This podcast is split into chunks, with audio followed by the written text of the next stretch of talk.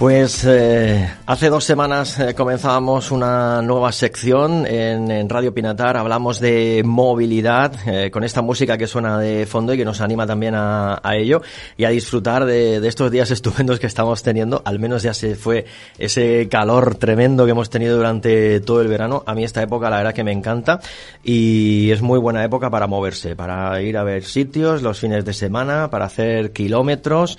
vienen pues un sistema de movilidad o en otro, de todo ello vamos a hablar porque tenemos muchísimos y los tenemos todos a nuestra disposición eh, y además hoy en día pues muy a mano, aunque haya que esperar un poquito para tener algunos de, de ellos. Hablamos de movilidad y lo hacemos con Alberto López, asesor comercial de SEAT. Alberto, buenos días. Muy buenos días. Y también con el responsable de Toyota en San Javier, Eusebio García. Muy, buenos, días. ¿Qué tal la experiencia de la semana pasada?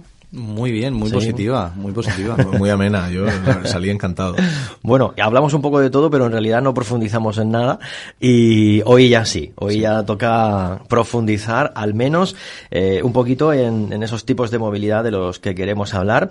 El espacio es vuestro, yo os puedo conducir un poquito hacia aquí o hacia allá, o ponerme en la piel del oyente y lanzar así preguntas a diestro y siniestro. Como quieras, tú de, de las que seguro que me, se me van a venir a, a la mente. El espacio, como digo, es vuestro, así que contadnos cosas. ¿Por dónde podemos empezar a hablar de los tipos de movilidad? Como tú decías, hoy ya venimos a, remangarnos, a remangarnos y vamos, a, vamos con, datos y papeles. Hoy, Pues hoy vamos a intentar arrancar la ascensión eh, viendo qué tipo de movilidad disponemos. Es decir, porque eh, cuando pensamos en, en, desplazarnos siempre se nos viene el coche pero cada vez vemos más diferentes tipos de movilidad, del tipo patinete eléctrico, de bicicleta asistida de manera eléctrica, motocicleta eléctrica, motocicleta de combustión normal. Vamos a desgranar un poco todos los tipos de movilidad que podemos disponer, un poco la normativa que, conlleva ese tipo de movilidad y, que, podemos, de qué manera podemos usarlo el, vehículo, pues si es eléctrico, si es enchufable, si es de rango extendido. Vamos a ir viendo un poquito todos los tipos de, movilidad que tenemos. Bueno, pues adelante. Hoy vamos, hoy vamos a empezar por, por, el, por uno bastante temido, odiado y querido por otros. Dice, al final hay mucho desconocimiento, eh, como hablábamos el otro día, de, dice, vas a un sitio y lo bien que se aplican las normas, vamos a otro y hay ausencia total. Entonces aquí Alberto ha decidido empezar por el... Pues vamos a empezar por el VMP. Vamos a hablar de siglas muy raras, pero nuestro futuro de este programa es intentar hablar lo más simple y lo más sencillo posible. Es decir, VMP, vehículo de movilidad personal, que no es más que el patinete eléctrico que todos conocemos. Yo, creo que por patinete lo vamos a... Por patinete lo reconocemos. yo, me entero por lo que me dice él, ¿sabes? bueno, el patinete que, que se ha convertido en una solución económica eh, y Muy que, económica. Y que mucha gente, pues, oye, llegas con tu patinete, lo doblas, lo metes debajo de la mesa donde trabajas y Santas Pascuas. La idea es fantástica. La idea es fantástica para una movilidad corta, pequeña, para zonas como la nuestra, que es una zona que el tiempo normalmente es muy bueno, no suele llover, porque con lluvia al final es un, un uso de movilidad complicado, pero como en el papel queda muy bien, pero la realidad y la que conocemos al día a día es que no se le está dando quizá el uso eh, que se debería o como se debería. ¿Qué, pasa con este tipo de tecnologías? Como hablábamos hace dos semanas, todo está yendo muy rápido. Está yendo tan rápido que ha llegado la tecnología antes de que se pueda hacer una normativa. Veíamos los patinetes en nuestras calles desde hace aproximadamente tres años, antes de la pandemia, y la normativa ha salido apenas hace no llega al año. Entonces, ¿qué, ¿qué, ha pasado? Que se ha hecho un mal uso o un uso no satisfecho para todos por el hecho de que no existe una normativa. Ahora sí existe una normativa, existe una normativa estatal y luego ciertas partes de esa normativa se deja que se apliquen de manera municipal. Cosas como tú comentabas hace dos semanas, el uso del casco. El uso del casco es obligatorio. Es obligatorio por normativa. de, bueno, lo primero que me gustaría decir es que el VMP no todo patinete vale. Es decir, no, no vale, entro en una tienda online, un patinete está súper bien de precio y me lo, lo compro y ya, ya puedo circular con él. No. Realmente tienen que estar registrados. Hay un registro de homologaciones de patinete y no tienen matrícula, pero sí tienen un número de identificación. En los coches se llama bastidor aquí llamamos número de identificación y debe de ir identificado. En caso de hacer una infracción, se podría identificar eh, el patinete que lo ha hecho. Entonces, si no tiene identificación, si no está homologado y demás, no es legal eh, el uso en la ciudad. Es como si eh, aquellas minimotos de cuando yo era pequeño, que eran de gasolina y pequeñas, no se podía circular con ellas, pues igualmente no todo patinete eléctrico puede circular. Yo creo que un, problema que, se asocia también al patinete, eh, perdóname que te interrumpa, es que muchas veces se ha regalado el patinete como un juguete. Correcto, Como si fuese un juguete, cosa que ni mucho menos, porque es un vehículo que circula por una vía pública y que tiene los mismos deberes y derechos, por decirlo de alguna forma, supongo que el resto de automóviles y, demás. Sí, de hecho, en la, en la nueva normativa dice textualmente, los VMP son considerados vehículos a todos los efectos, razón por la que los conductores adquieren una serie de obligaciones, es decir, no hay límite de edad, pero eh, estamos hablando de que es un vehículo y que adquirimos una serie de obligaciones y una serie de responsabilidades por circular con él. Y, no mal hecho, sino por el desconocimiento. Se ha, se ha tenido como regalo típico de, de reyes o de cumpleaños y demás a, menores de edad y realmente tienen una responsabilidad en el uso de ese patinete y en cómo lo usan y dónde lo usan, porque no pueden circular por acera, que los vemos asiduamente. El patinete eléctrico tiene que circular por la carretera, obligatoriamente deben de... Bueno, yo creo que veo más por la acera que por la carretera. Pues, y es una normativa que está ahí y no se, se, se debe de hacer incidir mucho en, en la en crear cultura. Correcto. y, la manera de crear cultura pues quizá es a través de la sanción. Es que, es que al, fin, al final lo que has dicho, lo has dicho tú, que muchas veces también es por desde el desconocimiento. O sea, es como igual que cuando vemos niños en la calle con, con bicicleta, dices, no lo mismo estar en un parque que cuando ya empiezas a circular eh, por una vía pública. Y al final, si tú eres conocedor de, de la normativa y ves a un niño de 8 años, de 10 años, circulando por la carretera sin casco, te, te, llama muchísimo la atención y hasta es como dice, oye, lo estás haciendo fatal, ¿no? De, decir, ya te duele porque tú ya lo tienes interiorizado. Y dice, a través de la sanción, de la información o de, decir, al final, como fue el huevo antes que la gallina, dice, tiene el patinete, pero después ha salido la normativa. Entonces dice, ¿cómo haces llegar a transmitir toda esa ley a, a, toda la gente, porque cada vez, e, efectivamente, cada vez hay más usuarios. Es decir, oye, pues ya no sé si que te den hasta el patinete con la normativa, ¿no? Para... Sí, o a través de campañas de sensibilización, como siempre se ha hecho con, el, con el uso del vehículo, campañas de sensibilización, y quizás que la propia policía municipal empiece informando por esa normativa y, imponiendo esa normativa, porque el mal uso de, de esta opción de movilidad, la más económica que tenemos, va en detrimento del resto de viandantes y del resto de usuarios de la ciudad.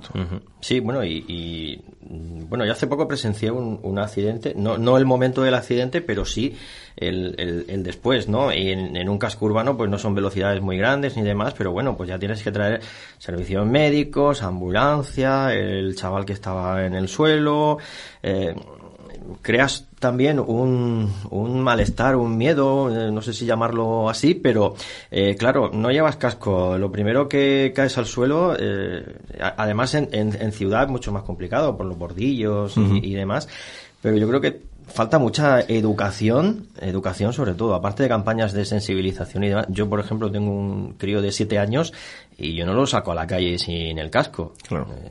porque pero tenemos que llegar. que se lo pone soy yo. Eh, para que él vea que es una eh, obligación. Tenemos que llegar a, conseguir con esta nueva movilidad, con, estos nuevos vehículos, el patinete en concreto, que saldrán más. Es decir, ¿por qué se le ha dado una nueva designación? Porque no solo habrá patinete, habrá de cuatro ruedas y demás.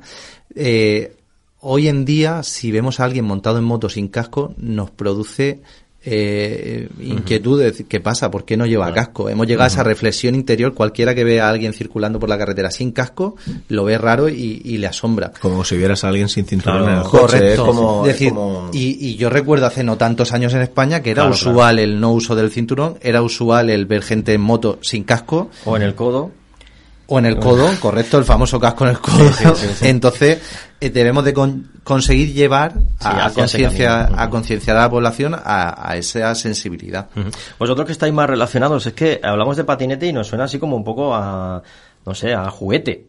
Pero es que un patinete eléctrico hoy en día es una es un es una herramienta un, un vehículo que, que ya se mueve a una velocidad importante, porque yo veo algunos patinetes que, que tienen una velocidad eh, a nivel a nivel legal pueden llegar hasta 25 kilómetros por hora. Pues yo lo he. Eso a nivel legal. A nivel legal y patinete registrado 25 kilómetros por hora. Sí, efectivamente, Sí. mm, nada más que tienes que hacer una búsqueda por internet y entrar en YouTube y ver la cantidad de patinetes que pueden llegar a alcanzar hasta los 100 La- kilómetros por hora. La misma búsqueda de internet que puedes hacer para ver cuáles son la normativa. Claro. la normativa que no la buscas, y- dice, pero si busco el cómo, efectivamente. Pero quizás lo que, lo que decía Eusebio es una muy buena idea, es decir, eh, la obligación de dar esa normativa, que además es súper sencilla, la han hecho en estilo díptico la, la DGT, dar esa normativa con la compra del vehículo, oye, y, y que no te exima el decir, no, yo es que, aunque el no conocimiento de la ley no exime de la sanción y no exime de la culpa, pero bueno, No. intentar facilitar a la población eh, el interiorizar el que no es un juguete, que realmente estamos ante un tipo de movilidad que conlleva riesgos, que conlleva peligro y que bien usada, sobre el papel lo decíamos al principio, es fantástica. Sí, pues yo creo que con una normativa así, con, con que ellos lo hagan así, eh, alguna campaña de sensibilización, que los policías locales se pongan las pilas en este tema y, y demás, pues algo se podría hacer, ¿no?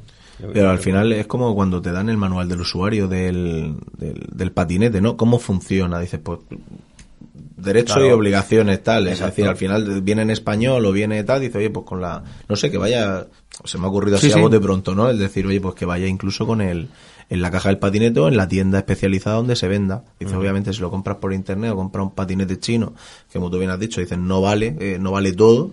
Dice, oye, pues, pues que cuanto más haya, más cultura hay, ¿no? Más cultura se crea y, y mejor iremos todos, más seguro iremos el, el que va Claro, el sí. viandante, el que va en patinete, el que va en bicicleta y el que va en coche. Todo- todos han buscado fórmulas. Los coches ahora, si no te pones el cinturón, pues te llevan ahí machacando con un Correcto, pitido que dices tú, venga, me lo voy a poner porque si no, eh, ¿qué es lo que hay que hacer? Eh, por supuesto. Entonces, bueno, pues supongo que algún Sí, sistema pero sí que el pitido, podrá- es- yo, yo para mí es curioso que yo el pitido es un recordatorio, de, de- Mm. porque te puedes montar a prisa al coche, te montas y sales y de repente pip, pip, y ostras, el cinturón, y, y te abrocha. Pero no lo tengo como, Sí, más no me lo voy a poner para que se calle, no, realmente. eh, Claro, es que te lo tenías que- es un Claro, recordatorio, yo- claro. pero que, que yo, al menos yo y por mi entorno puedo decir que lo tenemos todo ese tipo de, de medidas, las tenemos ya súper interiorizadas. Es raro eh, la persona que circula sin cinturón de seguridad. Sí, sí, claro, o sin casco. Mm. Yo, si me paro a pensar, pues prácticamente no se ve a nadie sin casco en la moto. Muy, muy extraño. En bici, Incluso en la bici sí. En bici sí. En En bici sí, sí, se sí. ven más gente sin casco. Eh, en- lo hablábamos fuera de micro. Hay dos tipos de usuarios de bicicleta y ahora hablaremos de las bicicletas eléctricas. El usuario de bicicleta porque le apasiona el deporte de la bici, porque le gusta salir y, y lo disfruta. Y el usuario quizás de bicicleta que la usa como un medio rápido de desplazamiento, que no está concienciado Sí. y que la bicicleta quizás no reúne ni siquiera unas condiciones óptimas para la circulación, no usa el casco, no... Y, y se ven muy muy fácilmente, se diferencian súper rápido. A- al, fi- al final yo creo que, que, insisto, esto es una opinión personal, eh, que siempre al final es un poco eh, cómo sea cada persona. O sea, es decir, yo personalmente pienso que ahora mismo vivimos ante tantas diferentes tipos de movilidad, eh, tiene que haber una convivencia. Y, la, y para que haya una convivencia y no uno no can- un, un- medio no canibalice a otro, al final eh, tenemos que respetarnos y tenemos que saber cómo, cómo usar las cosas. Yo, por ejemplo, pues como tú bien decías, yo soy usuario de, de bicicleta los fines de semana. Eh, dices, no me desplazo ni en patinete ni tal, pues dices, pues vivo en Cartagena y trabajo en San Javier. Dice, y necesito un coche, ese es mi medio, pero los fines de semana me encanta la bicicleta, hacer deporte. Y claro, a, a mí no se me ocurre pasar por un paso de peatones sin bajarme de la bici. O sea, es decir, si sé que tengo que cruzar, eh, porque la ciudad en la donde voy no, no existe el carril bici constante, tengo que estar haciendo de peatón, dice, oye, pues sé cuándo tengo que diferenciar de ser ciclista a ser peatón, eh, dice, por, por convivencia con los peatones. Es decir, porque quiero al final con el ejemplo, ¿no? Eh, que todos los demás también lo hagan. Entonces, claro, cuando veo que alguien lo hace mal, eh, no me, vamos, no me cuesta nada decirle que lo está haciendo mal, porque al final lo que quiero es que no digan, joder, con el ciclista este, ¿no? Quiero decir, oye, pues si vamos en grupos de dos, si pasamos el peatón, llevamos nuestras luces, llevamos nuestro casco, decir, oye, pues un poquito de, de respeto. En igualdad que en los coches eléctricos y en los coches híbridos, en 2019 creo que fue, corrígeme si me equivoco, hubo que poner un sonido eh, característicos a los coches porque el, porque el peatón no escuchaba que llegaba un coche. Es decir, al final es conforme vamos avanzando, pues vamos creciendo y, vamos curándonos en salud de, pequeños fallos ¿no? que, se haya podido estar haciendo con anterioridad. Que realmente el, sonido ese, no, no sé si los oyentes lo sabrán, pero los vehículos eléctricos desde el año 2019, como dice Eusebio, deben de llevar un sonido característico hasta que circula a más de 30 kilómetros por hora, para evitar el mal uso que hacía el peatón, porque siempre hablamos de que el mal uso lo hace el coche, el coche o el patinete o esto de cruzar sin mirar y ir por el medio de la calle andando lo hacemos todo. ¿Por qué se puso ese sonido? Porque se habían dado muchos atropellos a gente que cruzaba sin mirar. Y como no oigo el coche, no viene nadie y, a mí personalmente me ha pasado circulando con un con un vehículo eléctrico y, darme cuenta de que, de que va a cruzar, va a cruzar, va a cruzar, no me ha visto, no me ha visto, y parar yo el coche porque, porque iba a cruzar. Y era simplemente porque no había oído el coche. Entonces, por eso se llevó a esa medida. No por el mal uso de los coches eléctricos, sino por el mal uso del peatón que tiende a no mirar antes de cruzar. Te hablo de cruzar en un centro comercial que no solemos usar el paso de peatones, eh, por medio de la calle, es decir, no, en un paso de peatones evidentemente tiene prioridad, pero fuera de ese paso de peatones estaba habiendo una serie de riesgos que se han intentado mimetizar de esta manera. Bueno, pues como pueden escuchar, eh, se puede hablar mucho del patinete, podríamos hacer una sección especial, de hecho la haremos probablemente, del, patinete, pero hoy estamos viendo tipos, tipos de movilidad. ¿Qué más eh, tipos tenemos así? Pues así, pasando así un poco por encima, la bicicleta asistida de manera eléctrica, que, Eusebio además es usuario de una de ellas y nos puede... nuevo usuario. Nuevo usuario y nos puede contar un poco cómo funciona esto del tema del asistido eléctrico. Bueno, al final, la, a ver, la, la bicicleta eléctrica, dependiendo un poquito volvemos a lo mismo, el sistema de movilidad que cada uno necesite. O sea, yo tengo gente de mi entorno que la utiliza para ir en su día a día al trabajo y dice, oye, pues, dice, es que son caras, es que son tal. Dice, pues al final es un medio de movilidad que si a ti te sale rentable y es tu medio para, para proporcionarte el, medio para ir a trabajar o incluso eh, o en mi caso, que es para el ocio de, los fines de semana y sufrir lo, menos posible, que, que bueno, que eso ya es discutible de si hacen más o menos deporte, al final cada uno tiene su, su medio. Al final, eh, al final no, deja de ser una bicicleta que da asistencia, que efectivamente también está limitada hasta los 25 kilómetros por hora, y le pongan más o menos fuerza dentro de los niveles que tiene de, de, asistencia, dice, pues a los 25 kilómetros por hora va a parar. Entonces dice, oye, pues obviamente tienes tu obligatoriedad de llevar la, la luz, de llevar el casco, de, dice, de cumplir con, la, con las normas viales, dice, y como ya hablado un poquito de, de, la convivencia y del respeto, ¿no? Decir, oye, al final cuando dices cuando tienes que pasar por un paso de peatones, te bajas de la bicicleta, cuando vas por una acera, porque insisto, no, no en todos sitios eh, dispones de carril bici, es decir, que muchas veces también tienes la, la dificultad de, que aunque tú quisieras hacerlo bien, tampoco se dispone la infraestructura para, tienes todos los medios para poder hacerlo.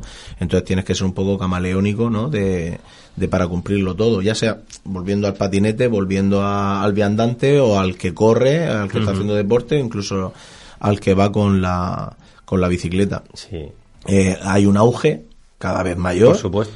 Eh, la, la, bici empezó más eh, con el tema de, personas mayores y, y, turismo porque veías bicicletas para hacer el viaje turístico, ¿no? por, la ciudad a la que llegabas de, viaje y demás. Pero ahora es que te ves eh, mountain bike, bicicletas de trekking, eh, te, ves todo en eléctrico. O sea que para hacer deporte también, para sufrir un poco menos, ¿no? Como para, decías para, para sufrir menos, para disfrutar más. Sí, sí, a ver, sufrir menos. En Cartagena tenéis unos cuantos montes que para Sí, sí, ¿no? Y, y, hay grupos de ciclistas en San Pedro, en San Javier, o sea, cada vez eh, va a más. Entonces, decir, no verlo, eh, creo que es un error, decir, porque al final, eh, primero que es un, como mercado, como economía, eh, está creciendo en auge. Estamos teniendo, o está teniendo los mismos problemas de suministros que, que nos está pasando con los coches. de hecho, vamos, en precio están, vamos, están, están altos los, los, precios de, de, ante la escasez que hay, como nos está pasando con los coches. y luego, y luego también que al final desde los ayuntamientos, desde se está promocionando el turismo de, ciclistas. O sea, decir, hay gente que cada vez pues, compra el portabicicleta o lleva una furgoneta y se lleva la bici, más carreras. O sea que hay que hasta el usuario más que dice, oye, que yo te diría hasta desde después de la pandemia, que como no había mucho más socio, eh, hubo un colapso, o sea, estuvo el primer colapso de, venta de bicicleta, entonces todos nos hicimos riders de pandemia, ¿no? yo me incluyo. Y, y desde entonces hay un auge ahí importantísimo. Dice, claro, yo creo que, que pillamos, pues nos pasa como, insisto, otra vez, por, volver a los dos patinetes, dice, al final, como está ahí tanto ya fuera, que dice, oye, al final tengo que hacer una normativa, tengo que hacer una infraestructura, los ayuntamientos tienen que ver cómo hacer eh, para poder satisfacer las necesidades de, de todo el mundo. Y entendemos que es complicado, ¿no? Entonces, al final, un poco de empatía entre todos, dices, pues yo como peatón, tú como conmigo como ciclista, o el otro como Dice, porque al final tenemos que, convivir todos. Bueno, pues patinete para unos entornos más urbanos, digamos, más, urbanos, la bici también, pero que te da también la posibilidad, pues por ejemplo, de irte al pueblo vecino. Correcto. ¿eh? que patinete también. Pero no, sé la autonomía que puede tener un patinete, pero. o una bici. Bueno, supongo que la bici eléctrica más autonomía, ¿no? La, bici, la, bici, eléctrica sí hay una cosa importante que Eusebio no, no ha comentado y es que la bici eléctrica solo es legal la que hace asistencia. Es decir, no es legal una bici eléctrica con un pulsador que acelere sin tú dar pedales, porque se convertiría en una moto. Una moto Una motocicleta. Entonces, la bici eléctrica solo es legal la asistencia, es decir, solo da apoyo los pedales siempre tienen que funcionar. Si el pedal no funciona, el motor eléctrico no funciona. Pues creo que alguien está vendiendo ilegales por ahí, me parece a mí, ¿no? es posible, es, posible. es posible, pero en el momento en que deja de ser una asistencia para ser un botón, pasa a ser una motocicleta. Pero es lo que hablamos de educación. ni lo he comentado porque no se te ocurriría. ocurre, pero gracias, gracias. Para eso te compras una moto. claro, claro, correcto, que más o menos están en el precio parecido. ¿eh? Sí, sí, sí, de, algunas, de algunas, seguro. Eh, más cosas, chicos. Vamos, yo ahora te voy a decir, antes, en el primer programa, en el primer programa hace dos semanas hablamos de diésel o gasolina. Te voy a decir una retaíla de nomenclatura y después entramos en profundidad. te voy a decir FCV, EVR, PHV, HEV, MHEV, todo esto que acabo de decir. Me suena a empresa de, mensajería. MRV, ¿no? Pues todo esto son tipos de vehículos eléctricos o con parte eléctrica de los que disponemos hoy en día. Los principales eh, sería un microhíbrido, el MHV, que Toyota es un claro ejemplo que lleva, lleva haciéndolo desde hace un montón de tiempo, y hasta un PHV, que sería un híbrido enchufable, o un EVE, e, que sería un eléctrico completo. Todo, eh, ¿cómo, los clasificamos? Pues, por ejemplo, de microhíbrido, eh, eh, Eusebio, el híbrido, nos puede comentar qué, qué uso ¿Cómo se, cómo se usa? Es decir, se enchufa la, gran pregunta cuando alguien va a ver un Toyota. ¿se ¿Dónde se enchufa esto? Sí, bueno, esa ha sido, pues, yo te diré que el Prius fue, fue el buque insignia que, que vino, eh, que todo el mundo era como, tenías que explicarlo todo. O sea, era como, eh, esto ha sido una labor de, de labrar, eh, con la gente, vamos, y encantadísimo porque además dice, ¿dónde se enchufa? Dice, un coche híbrido no tienes que enchufarlo. Se autorrecarga Ah, volviendo a lo de hablar al idioma a la que la gente no se entienda, dice muchas veces, estoy a una batería que es de 0 a 50 kilómetros por hora, eh, nace todo el funcionamiento del coche desde la batería. Realmente no es una batería, es un acumulador de energía que se carga como si fuera pues una dinamo de toda la vida. O sea, al final es un sistema muy sencillo eh, que hacemos de, digamos, es una mezcla de sistemas sencillos, ¿no? Entonces al final puede hacer algo más complejo. Eh, pero claro, cuando dices, ¿dónde, dónde, esto, ¿dónde se enchufa? Dices, no, esto no se enchufa en ningún sitio, es autorrecargable. Entonces, eh, y no es que quiera hacer eh, bandera de, marca, pero es que al final es donde tienes, donde proporcionas más facilidad a la gente. ¿Por qué? Porque en, estar ahora en a caballo entre los, los motores térmicos, gasolina, diésel o el enchufable, dicen nosotros estamos en medio. Es decir, donde te podemos dar una solución gasolina con un motor eléctrico que te reduce el consumo. Y entonces ahí ese es nuestro fuerte, ¿no? Eh, por eso yo decía en, os lo hablamos muchas veces que somos solucionadores de, de problemas cuando llega y dice, pero es que no tengo un enchufe en casa. Y dice, no se preocupe usted, aquí tengo yo mi coche. Y entonces al final, eh, dentro de las opciones que hay, pues nosotros digamos, nuestro fuerte es ese, ¿no? De reducir el consumo de, de motor gasolina, tener los beneficios de, de, los mantenimientos, como comentabas el otro día, de un coche gasolina, pero tenemos la ventaja del bajo consumo de gracias al sistema del motor eléctrico. Una, mezcla de todo. Correcto. Bueno, seguimos hablando de, de, tipos. Nos quedan nada unos minutitos. Nos dicen, eh, tenemos que ir acabando, pero antes de acabar, pues eh, algo más que podamos poner sobre la mesa. Pues simplemente después de eso tendríamos el híbrido enchufable, que sí, efectivamente enchufamos, nos permite la combinación de hacer un recorrido más largo, hasta 30, 50 kilómetros de recorrido tendríamos solo en eléctrico y el resto en gasolina. Una combinación muy, muy buena también para alguien que hace recorridos cortos a diario y quiere de vez en cuando hacer un viaje. Porque el auto recargable eh, tiene una, una, más corta, ¿no? El... al final es eh, la finalidad real es que el motor eléctrico eh, vaya acompañando al motor de gasolina para reducir el consumo. No que yo esté 100% en eléctrico durante X kilómetros, que lo podríamos hacer, o sea, siendo finos, conduciendo y tal, lo podríamos hacer, pero estamos hablando de algo ínfimo de 6, 8 kilómetros a lo sumo, pero realmente es la combinación. Luego, con lo que está diciendo Alberto, es que tienes eh, hay un tercer motor, por así decirlo. bueno, más margen, ¿no? Sí, donde a lo mejor tienen 90 kilómetros de, de recorrido 100% eléctrico y luego saltaría el híbrido. Entonces. Sería la mezcla, ese, sería la mezcla entre un coche eléctrico y un coche gasolina. Ahí tenemos, si queremos usar solo el eléctrico para un recorrido de hasta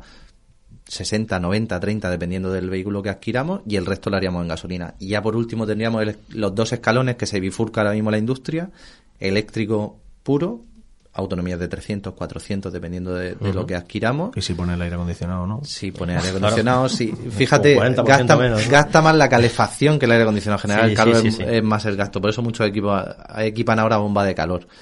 Y luego tenemos la otra vertiente, que otras marcas, como Eusebio comentaba en, en el otro episodio que tuvimos, eh, la opción del hidrógeno, que también es otra vía, no es eléctrico, pero es etiqueta cero y es la pila de combustible de hidrógeno. Más o menos, hemos pasado un poco de puntilla, hemos tratado mucho eh, eh, el patinete que, que, tanto queríamos. Prometemos, prometemos hacer dedicar una sección a híbridos, por ejemplo, eléctricos. Porque hay, hay tela para cortar ahí. Sí, bueno, pues patinete y bicicleta eléctrica en la zona, por supuesto. Fijaos qué meteorología tenemos, días estupendos, maravillosos. Las vistas son increíbles, parques regional, salinas, playas, etcétera. Y en coches ¿Cuál nos compramos si vivimos aquí? Va a hacer una vida normal. No sé lo que es una vida normal, ¿no? Pero... Y, nos, dices que quedan pocos minutos. Venga, ¿qué me, ¿qué me compro? Depende del tipo de familia. ¿Te gusta viajar? ¿Te gusta viajar? Me gusta viajar, pero no viajo mucho. No viaja. ¿Y estás dispuesto a lo mejor para viajar, hoy una reflexión loca, eh, alquilar un coche y tener tu coche y para ese viaje especial que vas a hacer una vez al año alquilas un hay coche? más gente que lo hace, sí, sí. ¿Y tienes un coche para tu uso diario? Sí. ¿Por qué vas a comprar algo que no te hace falta para una vez al año? A lo mejor. Necesitas un utilitario pequeño. ¿Pero qué me compro? no, nos da, no, nos da tiempo de... ¿Gasolina a día de hoy? No, no sé. Yo aguantaría 12 años. O un, eléctrico, un eléctrico, ¿por qué no? O un eléctrico. Yo te vendo un híbrido, rápido. bueno. Ahora nos quedamos. Bueno, me lo pienso. De momento me lo pienso. Eh, cuando vayan pasando las secciones lo iré teniendo más, más claro. Espero que nuestros oyentes también. Gracias, chicos, por, por la visita una semana más. Un placer, como siempre. Alberto, eh, Eusebio, de, eh, Alberto, asesor comercial de SEAT, Eusebio, responsable de Toyota en San Javier.